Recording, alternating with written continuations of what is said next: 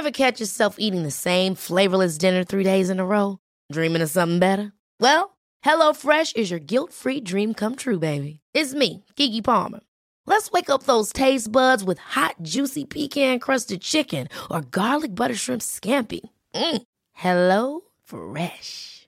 Stop dreaming of all the delicious possibilities and dig in at HelloFresh.com.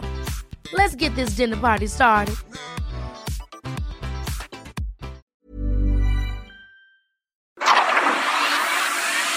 Heraldo Media Group presenta Periodismo de Emergencia con Arturo Rodríguez, Hiroshi Takahashi e Ignacio Rodríguez Reina. Con las reglas del oficio. Comenzamos.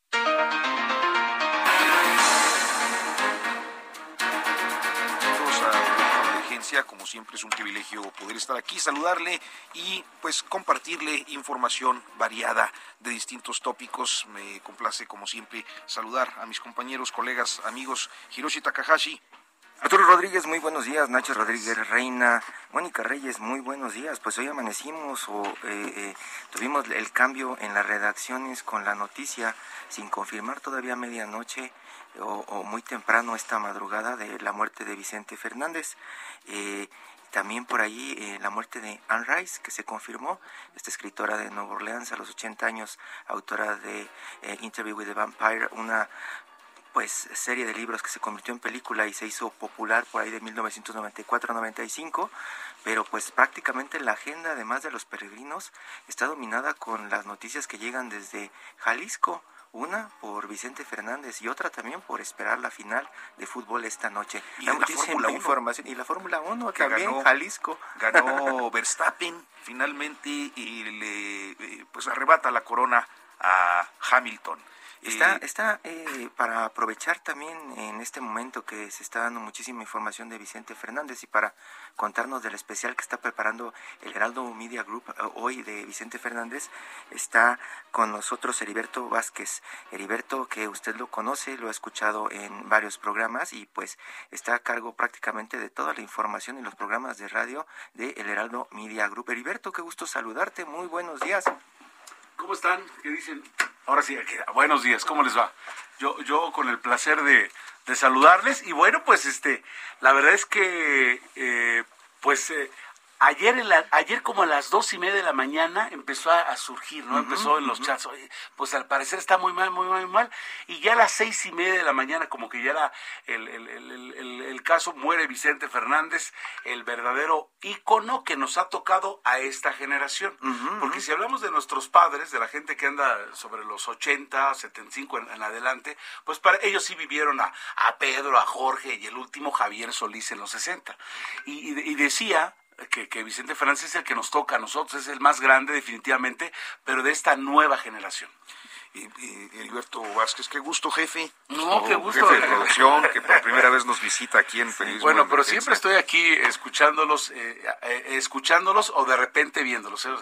Este, al aire, eso me refiero, y me encanta compartir micrófono contigo. ¿Cómo estás? Muchísimas gracias, Heriberto. Al contrario. Pues, mira, y, quizás estamos hablando, sí, del, del último ícono, pero quizás también de la música ranchera, ¿no? ya no creo que exista alguien como con esa talla y ese impacto eh, masivo. a ver, quienes están ahorita, quienes toman la batuta son Pepe Aguilar, Alejandro, Pedro Fernández Jr. Pedro Fernández, que se llama Martín, le fue a pedir, le pidió permiso a Vicente para ponerse en, el blanquita, fue de niño, a su papá lo lleva y le dice, dame chance. Yo admiro a Pedro Infante y admiro a Vicente Fernández. Déjame ponerle como mi nombre artístico Pedro Fernández porque los admiro. Y Vicente le dijo, adelante, sin pensar Vicente que al rato iba a ser competencia de su hijo el potrillo. claro, qué historias, ¿no? Y, es un tema también eh, de cambio generacional porque eh, mucha de esta música resulta ya, como hemos platicado en estos espacios, políticamente incorrecta. Ándale, ¿no? Sí, es- es- ya ves que ahorita estábamos checando el stock, porque vamos a hacer un especial en punto a las 4 de la tarde. De, y me- es- esto estaba pensando en esta canción. vas a ver. ¿Puedes poner, Javi, la canción de Que sepan todos? Por favor, ¿a qué voy?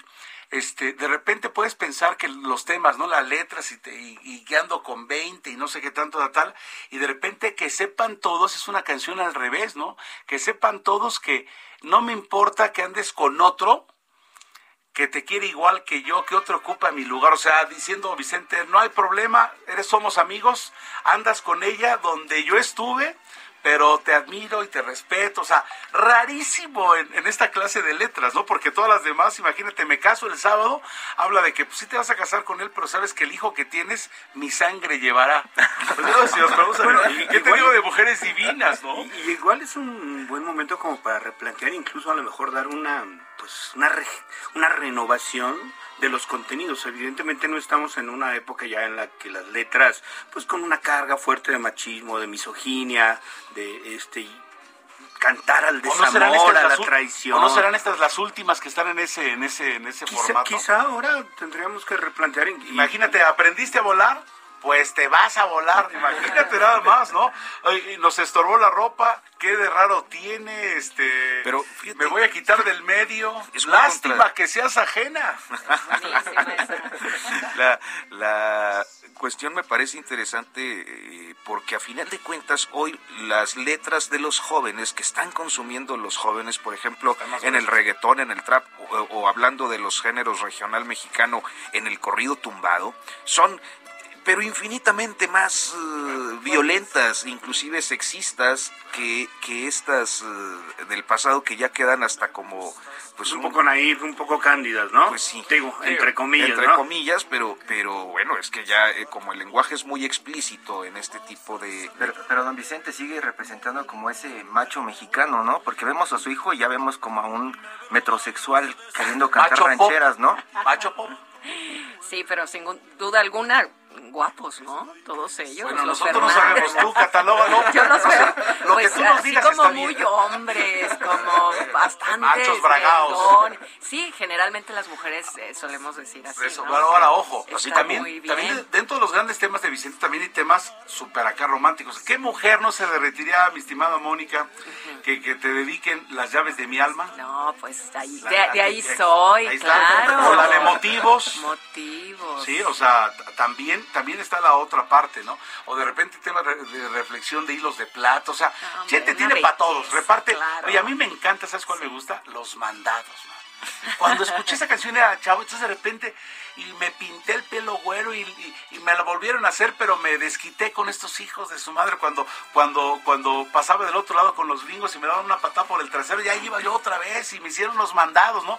Y era como como Chente ahora sí que por todas las patadas que nos han dado los gringos, Chente este se las regresa, ¿no? Y, y- y fue como un poco eh, eh, un personaje que todavía respetaban como con su forma de pensar y su forma de hablar y su forma de decir, porque como bien decías en el espacio anterior de Sophie y Alex, eh, tenía un pleito casado con Juan Gabriel. Él abiertamente estaba en contra de los homosexuales, ¿no? y eso o se lo no. perdonaron siempre. Exactamente, él- él- ellos dos no se tragaban y es que surgió esto, eh, estaba platicando con, con, con los, eh, con Alex y Sophie, pues de que en Spotify no- colocan el tema de la diferencia, que es un gran tema y, y buena interpretación de Juanga, como de los cinco temas más escuchados de Chente, cuando a mí no me suena.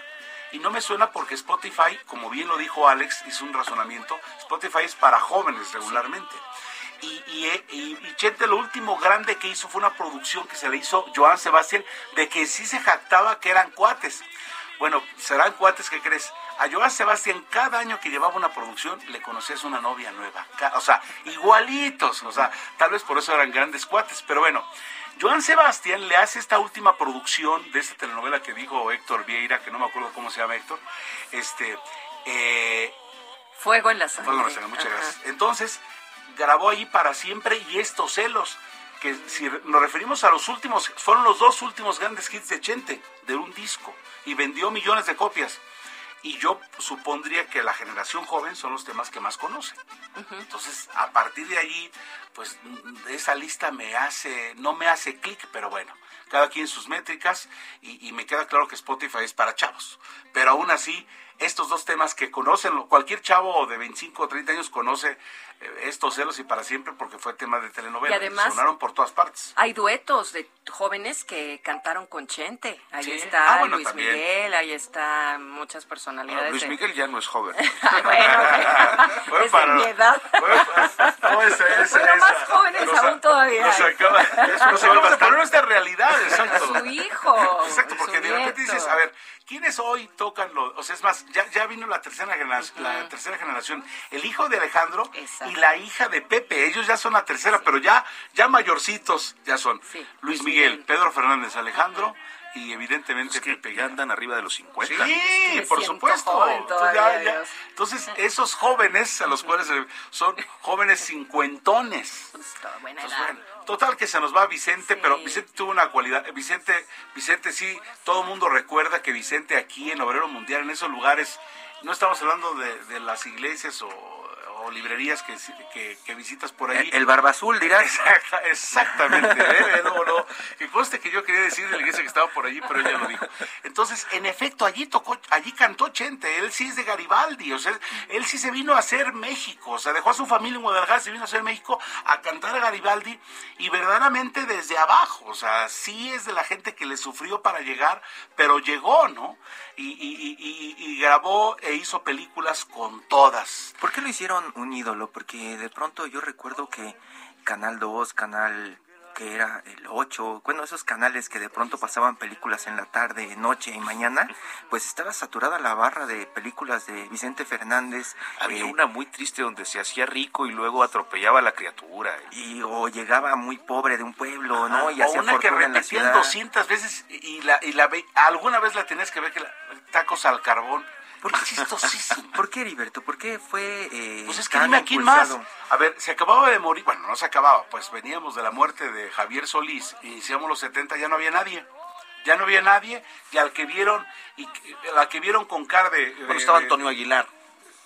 Tony Aguilar, ¿sabes qué Tony Aguilar? ¿Sabes cuál es el problema de don Tony Aguilar?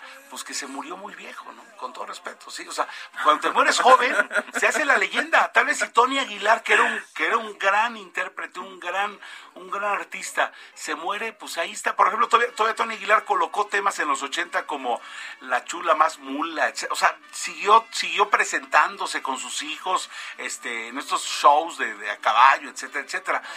Y, pese a que hizo películas con, con, este el Gallo Giro, con Pedro Infante, etcétera, pues eh, con todo respeto, el problema fue ese, que no se murió, no se murió joven. Entonces siguió vivo y lo veías, lo veías, lo veías.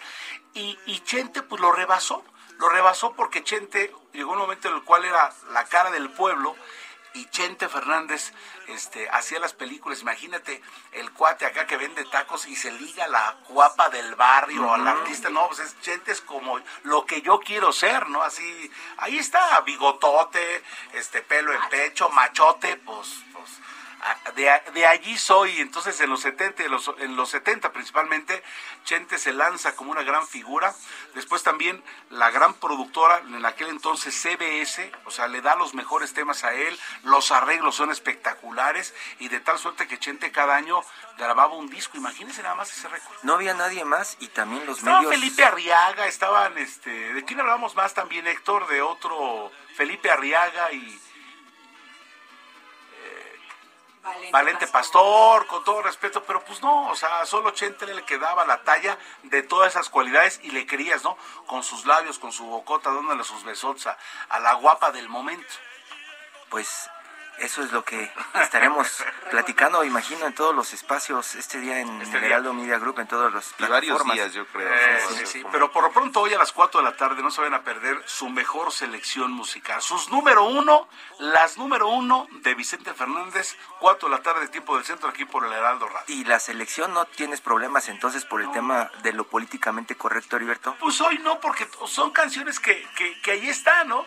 Tal vez de aquí en adelante no sé qué vaya a pasar, pero pues vamos, vamos a poner los éxitos de él. O sea, De pronto no querrá venir una turba a, una turba. incendiar A el ver edificio cuál. del. Lástima que seas ajena o cuál. A ver cuál. Eh, oye, Marioneta, qué bonita canción. Sí lo ubican, Marioneta, donde él habla de que soy solo una marioneta, o sea. Bueno, justo eh, Vivir Quintana, no sé si recuerdes, Giro, nos Estuvo contó aquí cantando con nosotros. y nos contó que ella empieza a cantar música feminista porque siempre ha cantado, o sea, tiene muchos años cantando vernáculo.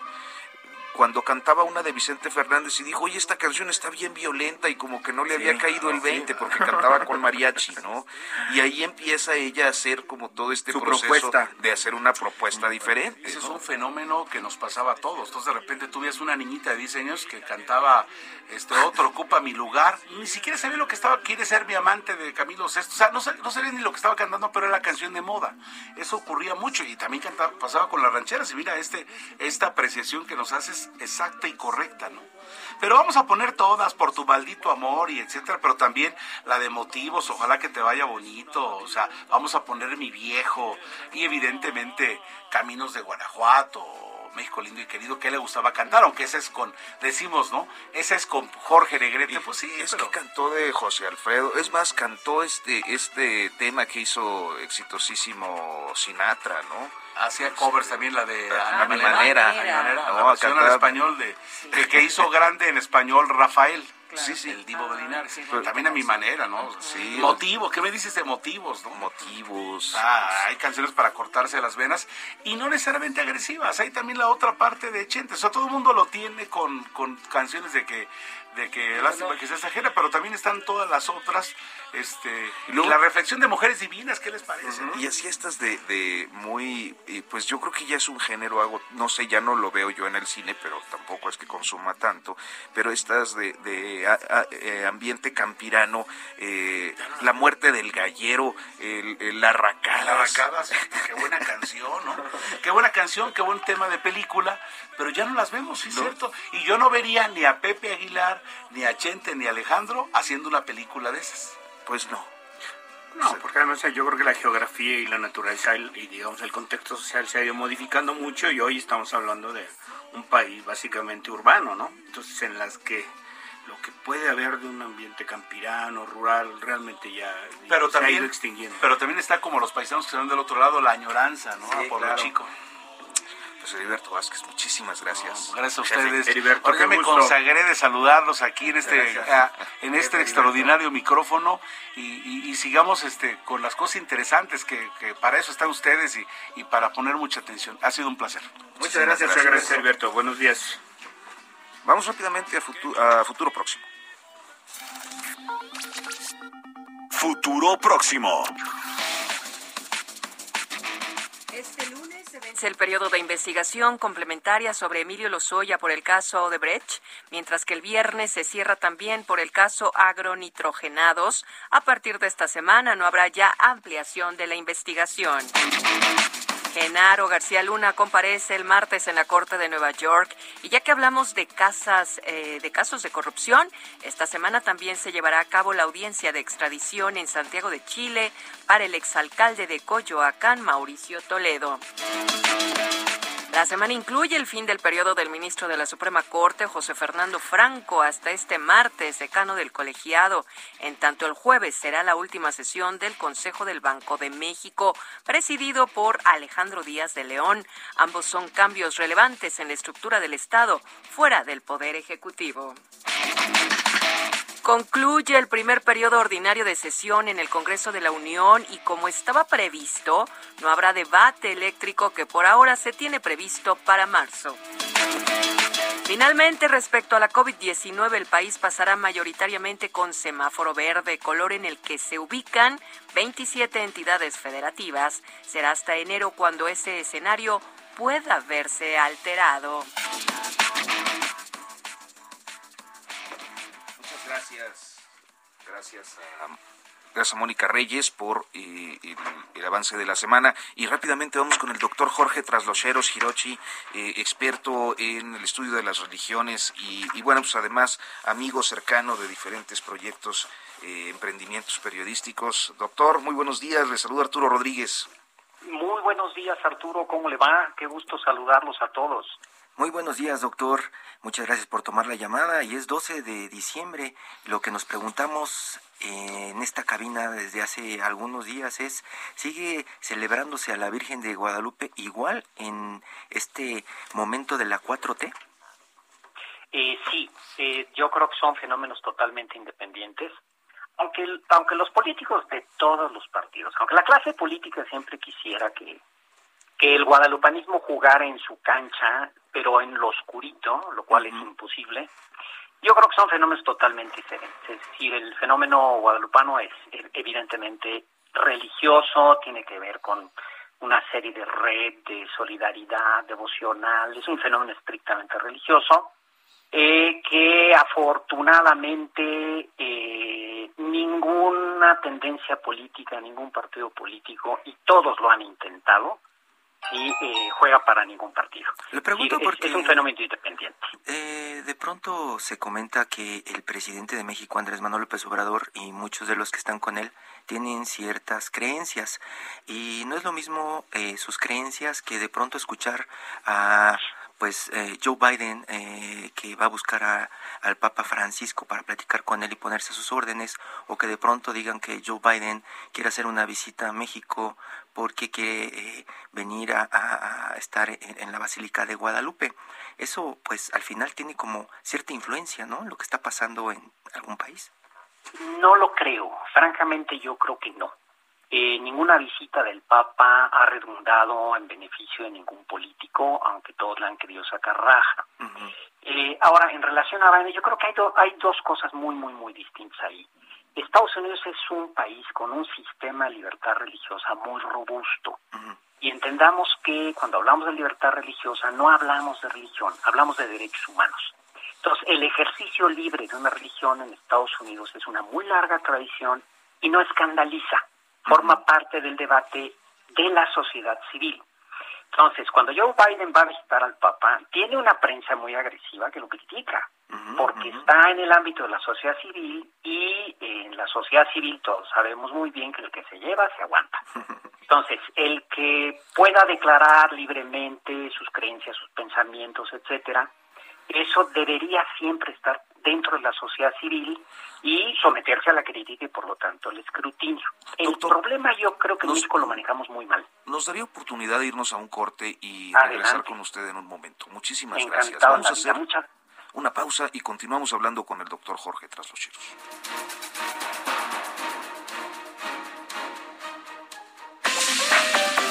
En un momento continuamos. Periodismo de emergencia.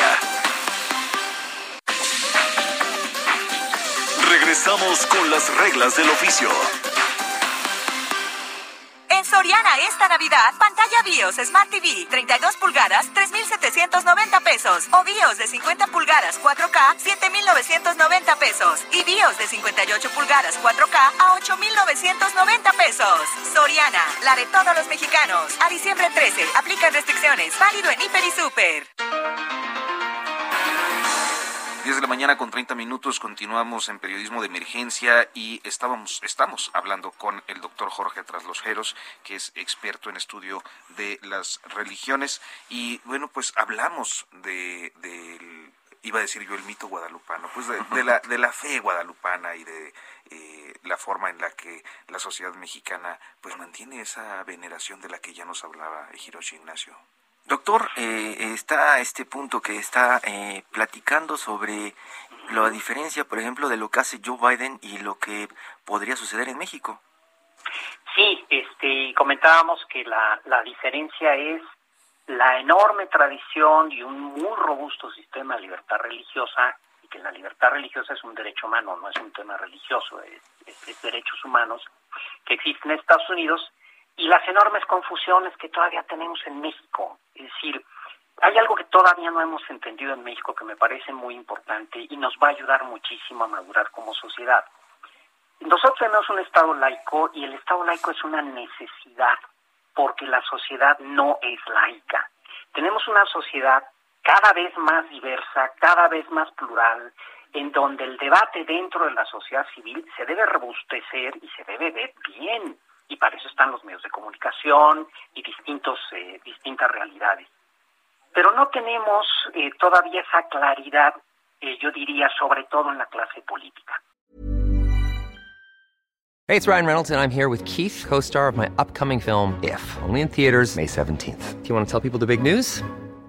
All right, I'll do it. Sign up now and you'll get unlimited for $15 a month in six months of Paramount Plus Essential Plan on us. Mintmobile.com slash switch. Upfront payment of $45 equivalent to $15 per month. Unlimited over 40 gigabytes per month. Face lower speeds. Videos at 480p. Active Mint customers by 531.24 get six months of Paramount Plus Essential Plan. Auto renews after six months. Offer ends May 31st, 2024. Separate Paramount Plus registration required. Terms and conditions apply if rated PG. La fortaleza del Estado laico radica en entender que la religión es, existe un derecho humano a la religión y que la religión es un asunto de la sociedad civil. Por lo tanto, hay, hay que dejar que se mueva en total libertad un derecho humano a través del cual se gestionan muchos otros derechos humanos.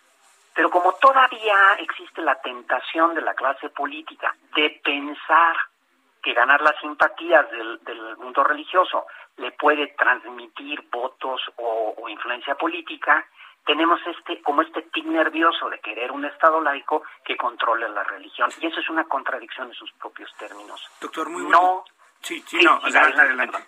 No, no, que no existe nada parecido al voto religioso, ni en México, ni en Europa, ni en Estados Unidos, ni en ningún lugar. Doctor, y se mueven en ámbitos distintos. Sí, justamente, le, le, saluda Ignacio Rodríguez, doctor. Y bueno, escuchándolo y hablar del Estado laico, también estaba yo haciendo el paralelismo eh, y que ha habido ocurriendo, yo diría, en, a lo largo de este gobierno con el presidente López Obrador, que cada vez es más frecuente que en sus discursos, en sus interve intervenciones públicas, haga, digamos, eh, referencias a sus creencias religiosas, ¿no?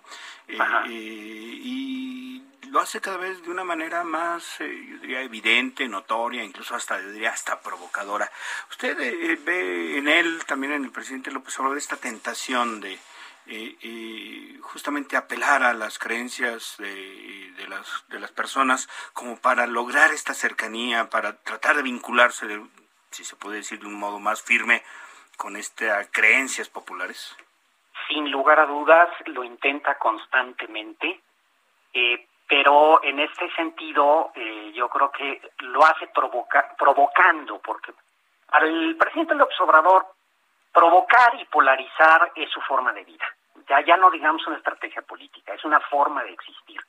Entonces, entrar a polarizar, entrar a provocar, me parece una forma, eh, lo voy a decir muy claramente, muy poco decente de gestionar esto, este, este tipo de cosas desde el poder político. Me parece que eh, un, presidente, cualquier político, no tiene por qué ocultar sus creencias religiosas. Y ese forma parte de un sistema de libertades y está bien que lo expresen. Lo que no es correcto, desde mi punto de vista, es que quieran transformar el fenómeno religioso en una campaña política.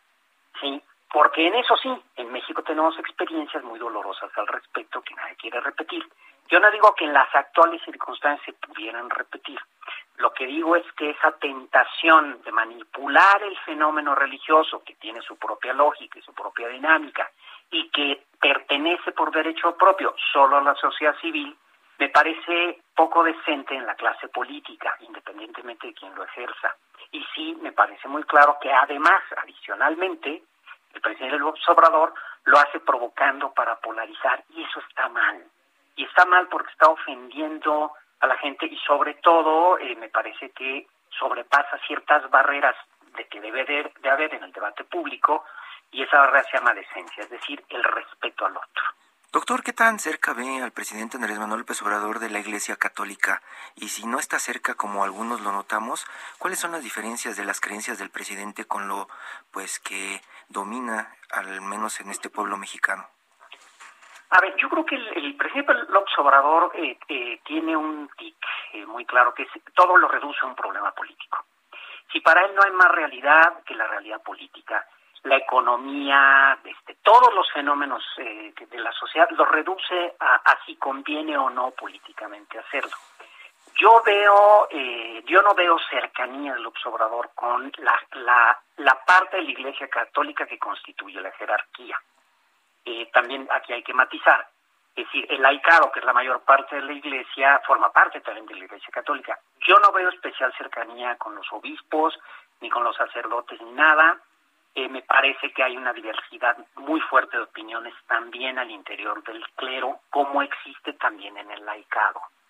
Es decir, eh, en términos de práctica religiosa, el catolicismo ciertamente ocupa un lugar muy importante en México, lo sigue ocupando, eh, las manifestaciones del guadalupanismo son unas entre muchas otras de estas manifestaciones que se mueven en, en, otro ritmo, digamos, ¿no? Y en ese sentido yo no veo una cercanía del, del presidente López Obrador, más allá que de sus creencias personales, que las tiene y no las oculta, y que está en su derecho de no ocultarlo además, me parece que eh, no, no, no lo ve como una ventaja política en ese sentido. Y cuando lo ve lo hace sin ningún problema. Es decir, se aventó la puntada de decir que Benito Juárez y la Virgen de Guadalupe son, son los símbolos de México, cuando me parece que es una reducción a una simpleza tremenda y es un coqueteo político que no creo que tenga mayor efecto, francamente. ¿sí? Pero este no, no veo en ese sentido una cercanía, solo cuando le conviene políticamente, insisto, porque todo lo reduce a una lectura política. No hay otra dimensión que él pueda leer.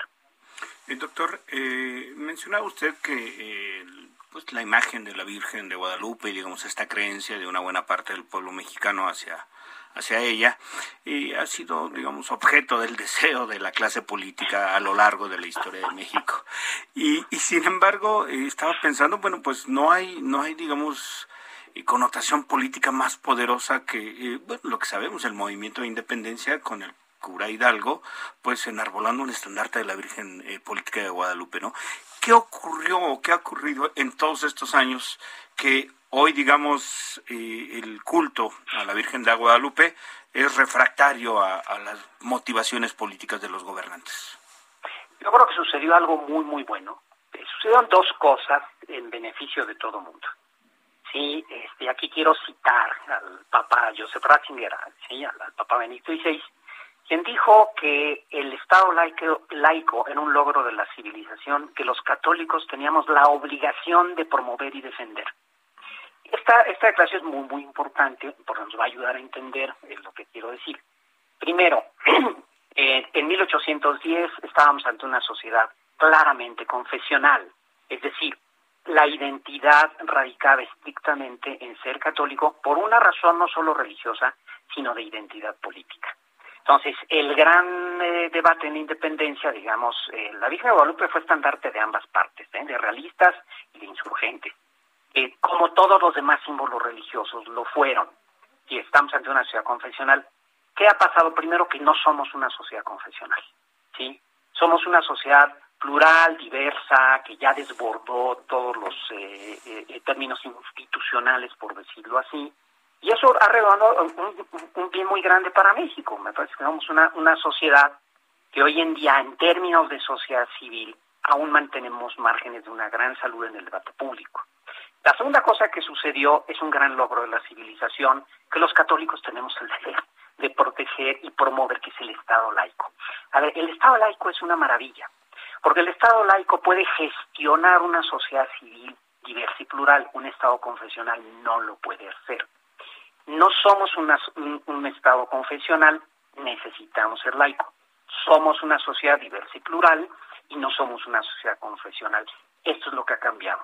Entonces, hay, si hay un celo de, los católicos, pues para que no se metan a jugar con la Virgen de Guadalupe, ¿no? Es decir, como tampoco con los sacramentos, ni con Cristo Rey, ni nada. Entonces, si hay, si hay este, este asunto refractario. La otra cosa que gestiona, por lo menos el mundo católico, es la persecución religiosa. Es decir, la manipulación política que implicó la persecución religiosa en positivo y en negativo sí dejó una marca en el catolicismo mexicano. Indudablemente son 24 años de persecución, no dos años. La cristiana es un momento de 24 años de persecución. Son 24 años de agresión y persecución que sí dejan una marca. ¿Saben qué? Ya no queremos nada con la clase política, es decir, no nos interesa este sentido que la clase política quiera gestionar absolutamente nada, porque reduce siempre a manipulación.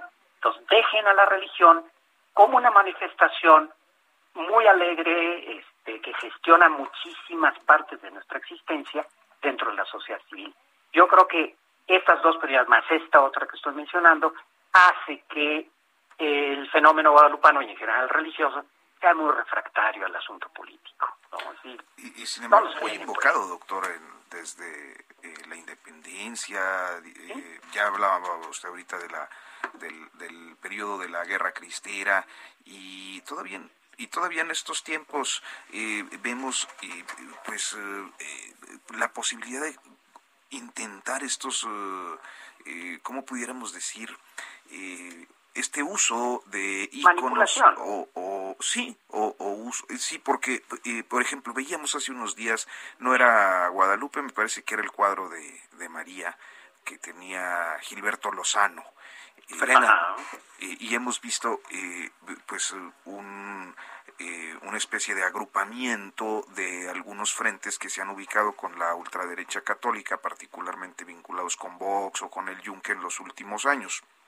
Sí, y lo curioso es que no tienen impacto en términos de iglesia. Es decir, por lo menos en México, estos grupos que los conocemos muy bien, ¿no? Es decir, eh, se eh, navegan con bandera católica cuando en realidad tienen una agenda en muchas ocasiones muy ajena a la doctrina social de la Iglesia. Es decir, la ultraderecha que se manifiesta católica cae en una contradicción en sus propios términos, ¿sí?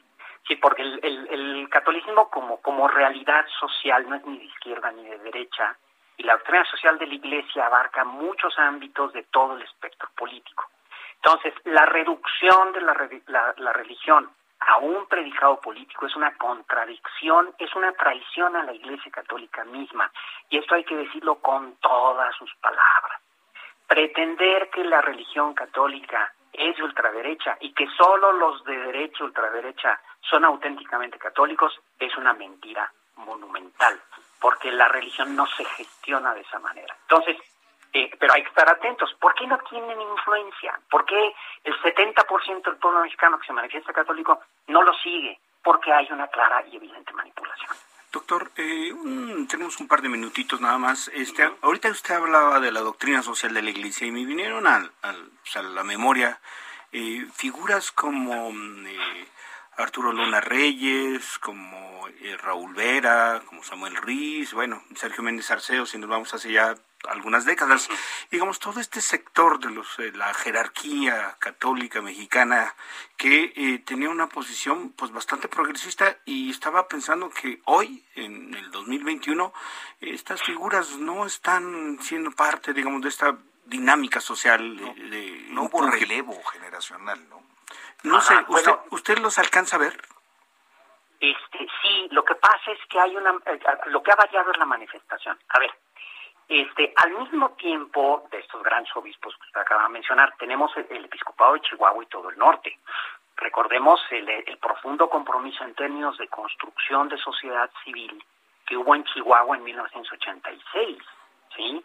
Y este, que ahí en el norte hay una larga tradición, pero son parte del mismo fenómeno de los 70s y los 80s. Malamente hemos querido separarlos en un espectro político. No, ese episcopado obedecía a las necesidades del norte como obedecía a las necesidades del sur. Se estaban manifestando como muy comprometidos con la sociedad civil. Hoy sí necesitamos un mayor compromiso con la sociedad civil, pero también debemos decir que este se empieza a manifestar. A ver, en Chiapas acaba de, suceder una tragedia brutal. El tráfico de seres humanos le costó la vida a 50 personas, migrantes. La clase política le sacó al bulto, el presidente López Obrador esquivó el bulto y únicamente la única voz que ha sonado fuerte, firme y clara en defensa de los migrantes, denunciando la falta de atención que prometió el gobierno, ha sido la Iglesia Católica, ha sido el episcopado mexicano. Entonces, estas pequeñas manifestaciones sí dicen mucho de hacia dónde se está moviendo la Iglesia en estos momentos. La Iglesia tiene que vivir dentro de la sociedad civil y ser la voz de este tipo de manifestaciones, porque no tienen espectro político. Hay un estudio sobre esto de los 70s, 80s, hay un estudio maravilloso de Víctor Gabriel Muro, un investigador de la Universidad de Querétaro, que yo recomiendo mucho, sobre movimientos sociales y Iglesia Católica, y que nos ayuda a entender esto. Y hoy en día creo que hay que despolitizar o des, desgeometrizar lo que está pasando en la Iglesia para entender hacia dónde va. La pregunta que yo me haría es, por qué solo la iglesia alzó la voz y sigue alzando la voz. Y ayer en una entrevista en radio, eh, el Museo Roger Cabrera de Monterrey volvió a mencionar este asunto con mucha dureza, eh, con mucha fuerza. La pregunta es, ¿qué se está moviendo ahí que nos está llevando a este tipo de cosas? que no podemos ver más que con optimismo porque fortalece a la sociedad civil. Pues, doctor Jorge Traslocheros, muchísimas gracias por tomarnos esta comunicación y darnos pues esta amplia perspectiva. Un gran contexto para este día. Inmensamente agradecido yo de la oportunidad de platicar y si me permiten dos cositas más. Sí, señor. La canción de La Penca y el Maguey es la mejor de Vicente Fernández y en honor a Vicente Fernández, hoy será campeón el Atlas y mañana el Atlante. Bueno, pues el doctor Jorge Eugenio Traslocheros, investigador del Instituto de Investigaciones Históricas de la UNAM. Muy buenos días y buenos días, gracias. gracias. Un abrazo y felicidades. Un abrazo a todos. Gracias, doctor. Buenos días. No, hombre, ya está, déjala tantito. Ahorita sacamos la botana, Héctor. la penca de un maguey tu nombre, unido al mío, entrelazados. Todo menos fútbol.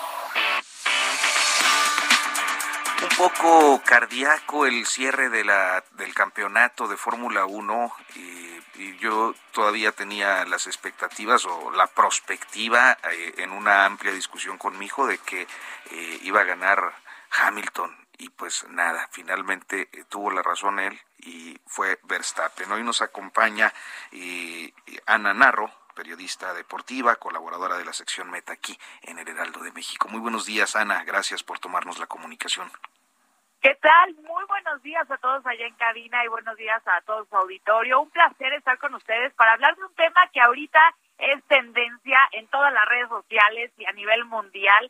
La final de esta temporada de la Fórmula 1 se vivió, yo creo, como, como se tenía que vivir, con esa emoción que te tiene al filo del asiento que piensas que ya está todo definido, ¿no? Lo que mencionas ahorita, sí. todos pensábamos que pues Hamilton ya iba a ganar, listo, ya está el resultado, y a unas pocas vueltas del final resulta que no, nada estaba definido y cambia el giro completamente del resultado que seguramente muchos ya tenían apostado.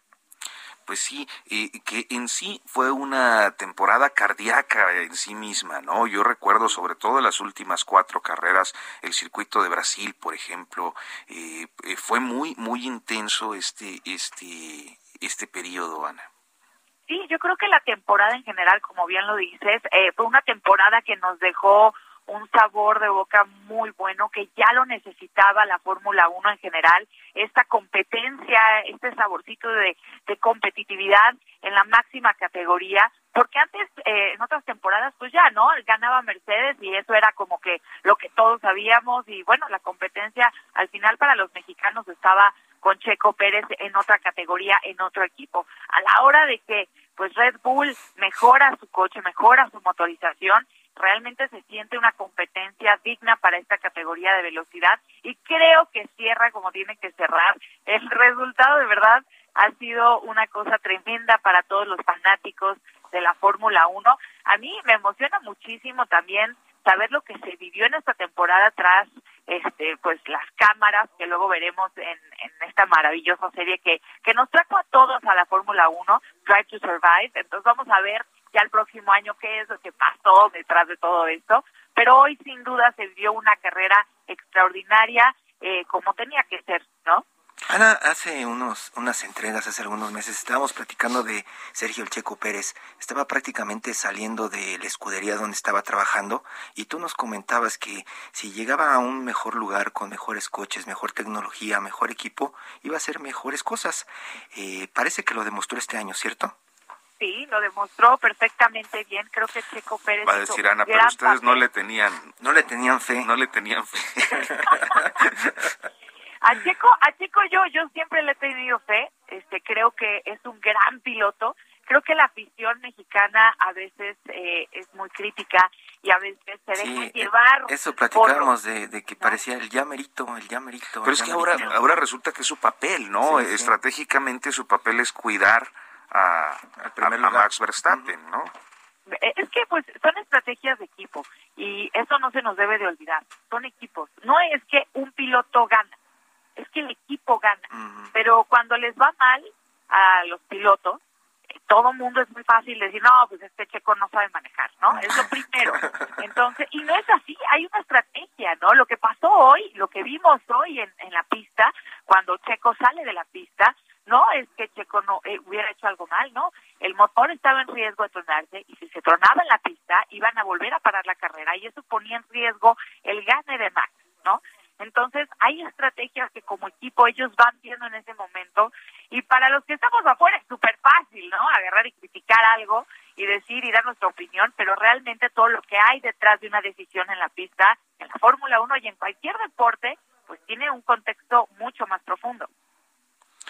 Ana, eh, te saluda Ignacio Rodríguez. Oye, y en tu evaluación sobre el desempeño de, Sergio Pérez, cuyo, cuyo padre es diputado de Morena, hay que recordarlo, este, eh, ¿tú estás satisfecha? ¿Ya llegó a su límite? Todavía, digo, sé que son parte de estrategias de equipo y que a él le toca pues, grande, ¿no? el respaldo, pero hasta ahí llegó. ¿O podrá ser un Louis Hamilton o algo así? Pues eh, yo creo que no es que hasta ahí haya llegado, yo creo que todavía mínimo tiene un contrato que acaba de firmar y todavía le queda ese mínimo seguro, segurísimo. Yo creo que todavía le queda un rato más en la máxima categoría y creo que puede lo, hacer todavía un papel mucho más grande, sí lo creo, y obviamente él sabe el papel que está jugando, ¿no? Y cuando tenga la oportunidad, como lo ha hecho de destacarlo, va a ser, no lo podemos comparar con una carrera de Max Verstappen, que obviamente tiene 24 años, este, inició desde otro plano completamente diferente, no se puede comparar las carreras, pero creo que de lo que le tocó a él y lo que le está tocando, lo está haciendo de una manera extraordinaria, dejando el nombre de México muy en alto, ¿no? Ana Narro, ¿y hay, hay eh, una generación detrás de Checo Pérez que pueda llegar a sustituir esta pues pasión por los autos que tienen muchos mexicanos? Eh, pues yo creo que las generaciones van eh, despertando con más pasión hacia la velocidad, con un mayor conocimiento y yo creo que vamos a ver a más pilotos pues tener esa esperanza de estar en la máxima categoría y hoy por hoy tenemos una audiencia, un, un aforo a la velocidad que va aumentando y yo creo que eso es muy positivo sobre todo para quienes buscan trascender en los motores, ¿no? En el deporte motor, sea cual sea la categoría pues eh, Ana Narro. De hecho, eh, pues él tiene un, no, no sé si nada más presta el nombre o es un emprendimiento real esto del de, circuito CART, ¿no? En, en Jalisco, Checo. Pues es algo que está sonando mucho. La escuela. Que... La escuela y esto, ¿no? Sí, sí, sí. O sea, yo creo que es algo que está sonando mucho que los jóvenes ahorita voltean a ver y, y lo ven como, como un ejemplo a seguir, ¿no? Como algo que realmente les apasiona, les emociona. Y recordemos que eh, ser piloto es un, es un deporte que empieza desde muy, muy temprana edad y desde ahí se ve si hay talento, si no hay talento. Entonces yo creo que este tipo de escuelas van a ayudar a que tengamos un mejor futuro en categorías de velocidad. Pues Ana Narro, muchísimas gracias por tomarnos la comunicación y explicarnos todo esto de la Fórmula 1. Muy buenos días. Gracias, Ana. Muy buenos días. Gracias. Buen domingo. Gracias. Gracias a ustedes por el espacio. Saludos a todos los auditorio. Hasta pronto. Y pues ya prácticamente nos vamos. Eh, Hiroshi Takahashi, muy buenos días. Ignacio Rodríguez Reina. Nacho, Arturo, los Rodríguez, muy buenos días. Pues muy buenos días. Nos encontramos el próximo fin de semana. Acá nos escuchamos el sábado. Hasta pronto.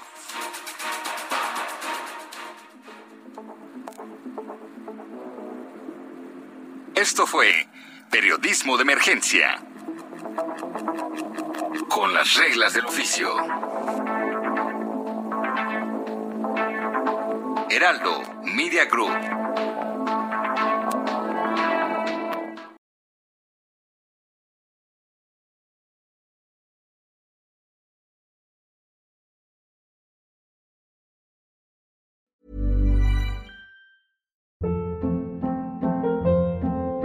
Hold up. What was that? Boring. No flavor. That was as bad as those leftovers you ate all week. Kiki Palmer here, and it's time to say hello to something fresh and guilt-free. Hello Fresh. Jazz up dinner with pecan-crusted chicken or garlic butter shrimp scampi. Now that's music to my mouth. Hello Fresh. Let's get this dinner party started. Discover all the delicious possibilities at hellofresh.com.